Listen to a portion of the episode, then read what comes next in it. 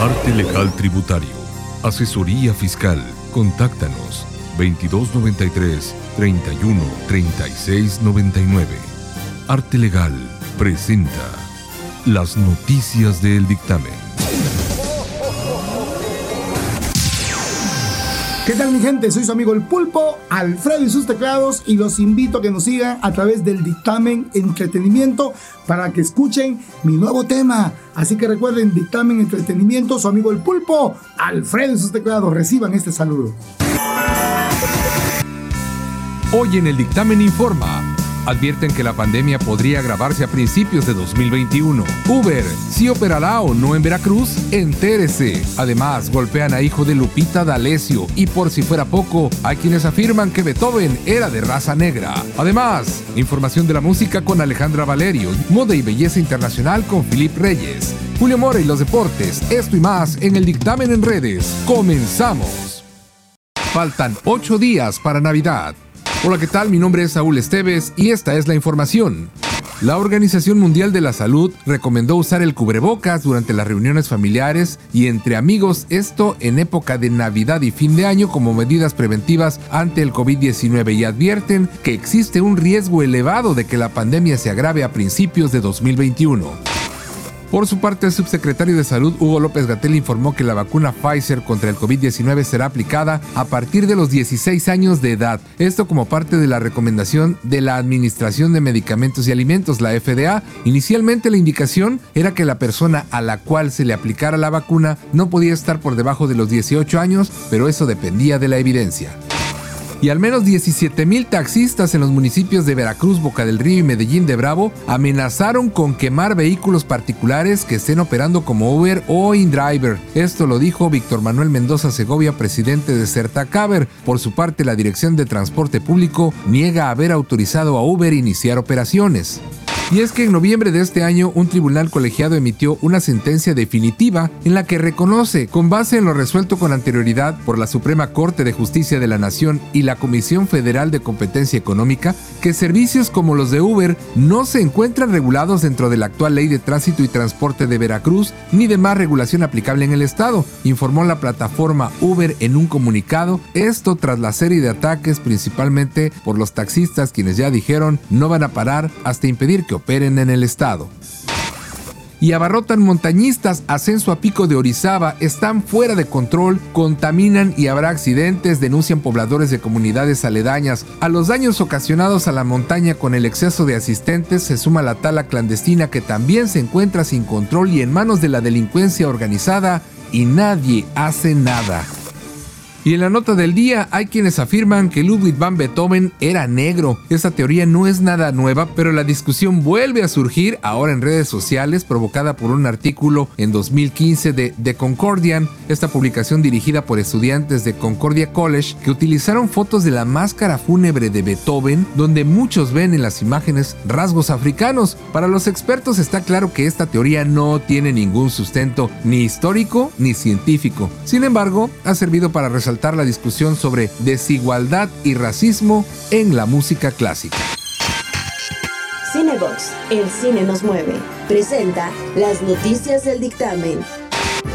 En el entretenimiento, la cantante y actriz Hilary Duff confirma por medio de su cuenta en Instagram que el reboot de Lizzie McGuire está cancelado. Este anuncio causó mucho ruido por sus fans y seguidores, todo gracias a que el estudio buscaba hacer la misma versión de la serie.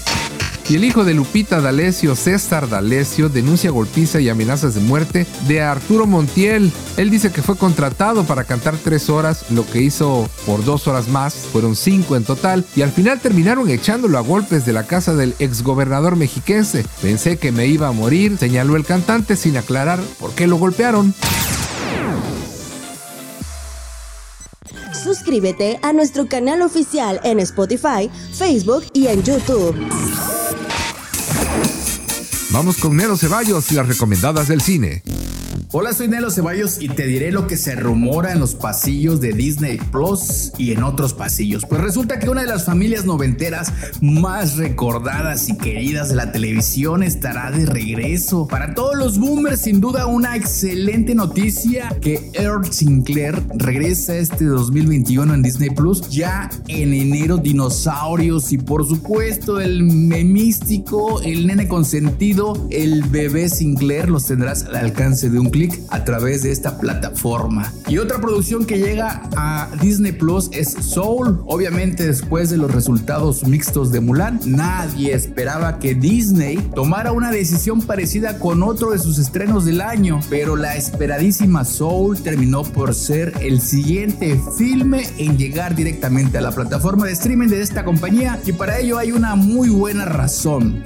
Te cuento que Mulan obtuvo discretas ganancias en bruto en las salas en que fue proyectada y recuperó la inversión de su producción gracias a la estrategia del estudio de cobrar una suma por acceder a su estreno de manera exclusiva. Buena parte de los suscriptores de Disney Plus se negaron a hacerlo, pero el porcentaje que sí lo hizo fue más que suficiente como para recuperar los costos de la producción. Soul, el gran estreno Pixar de la temporada navideña, llega directamente al servicio de transmisión de Disney el 25 de diciembre así es que después de ver mi pobre angelito, hay que ver Soul. Pero por el otro lado está el maestrazo Pedro Almodóvar, quien pide, solicita, quiere, ruega que vayas al cine, o se hace a la sala de cine a ver películas. Esto ocurrió durante un evento en que la Academia de Cine Española homenajeó a la actriz Julieta Serrano. El realizador de Hablé con ella y La piel que habito aseguró que es importante la dinámica de acudir a las salas del cine. Dijo que por favor acudan, que todavía hay historias que nadie les ha contado y que están ahí en los cines. El cine se ve de otro modo que no se ve en tu casa. Para disfrutar y para que el cine te subyugue y te arrebate, tiene que ser en una sala a oscuras, en una pantalla más grande y en compañía de desconocidos. Es esencial.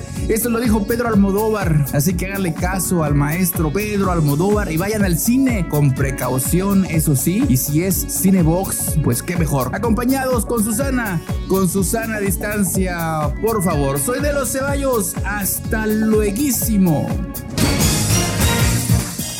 Es momento de presentar moda y belleza con el maestro Philip Reyes.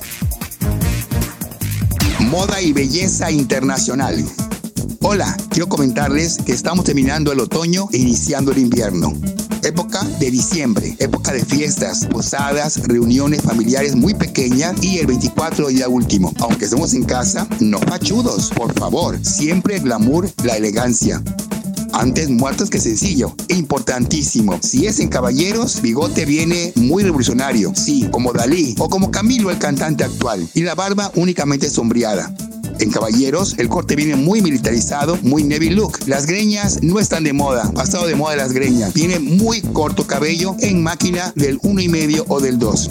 En dama, el maquillaje viene la sombra muy gruesa, degradada, en tono café, tabaco, terracota. Las sombras en Smoking Eyes predomina siempre el gris, el café y el tabaco. Obviamente, las damas usan cubreboca, entonces el labial no usarlo. También importante, en cuanto a cabello, lo que uno decía antes, rayos y mechas, ahora se llama highlight, baby light y stencil light. Y también, ¿por qué no? El contour, que es el cabello únicamente claro en la parte de las puntas frente al cabello, únicamente contorneado.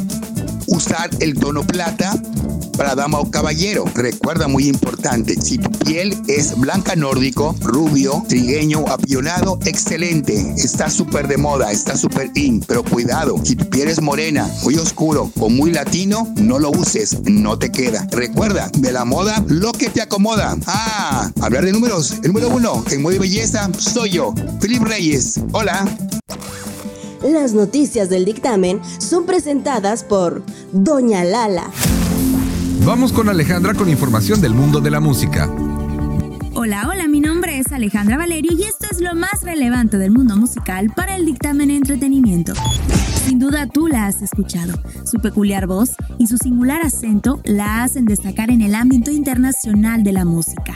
Sí, Hablo de la cantante española Rosalía Vilatovela, protagonista de la edición de la revista Vogue de enero de 2021, con una sensual foto de portada en la que luce un vestido semitransparente de la famosa fotógrafa Annie Leibovitz y un estilismo de Carlos Rosalía prepara el nuevo álbum, al cual le ha dedicado muchas horas debido al aislamiento forzado por la pandemia, el cual tiene como objetivo demostrar hasta dónde puede viajar la música pop. Rosalía es una catalana de 27 años egresada de la Escuela Superior de Música de Cataluña, que se dice a sí misma extremista, que no olvida su pasado, en el que pensaba que toda su vida tocaría en ese bar de St. Steve's Robins en Barcelona, España.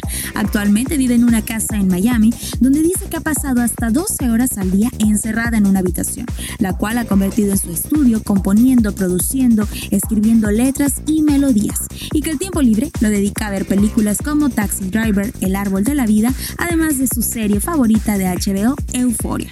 A pesar de esta dedicación, Rosalía es señalada, incluso acusada de apropiación cultural, mientras que los críticos señalan que el español ha recibido una atención y una promoción de la que no se ha podido beneficiar los cantantes de los géneros que más utiliza, como lo es el flamenco.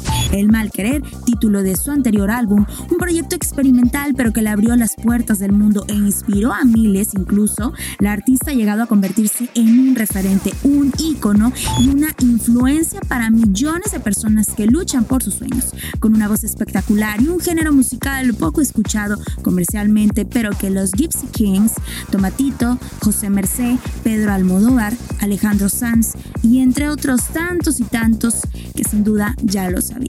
Soy Alejandra Valerio y te invito a que te suscribas a nuestras redes sociales y continúes escuchándome. Regreso contigo, Saúl. Los deportes con Julio Mora.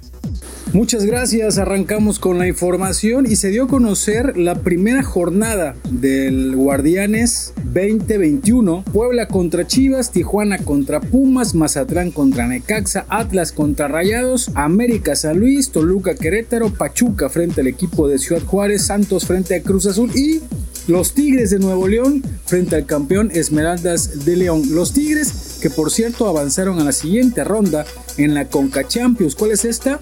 Las semifinales porque ganaron cuatro goles por cero al equipo de Impact de Montreal. De esta manera están en la siguiente ronda. Fue contundente el marcador del equipo de el, eh, Tuca Ferretti, el brasileño. Anotó obviamente Guiñac, que festejó muy el estilo de Thierry Henry, su compatriota.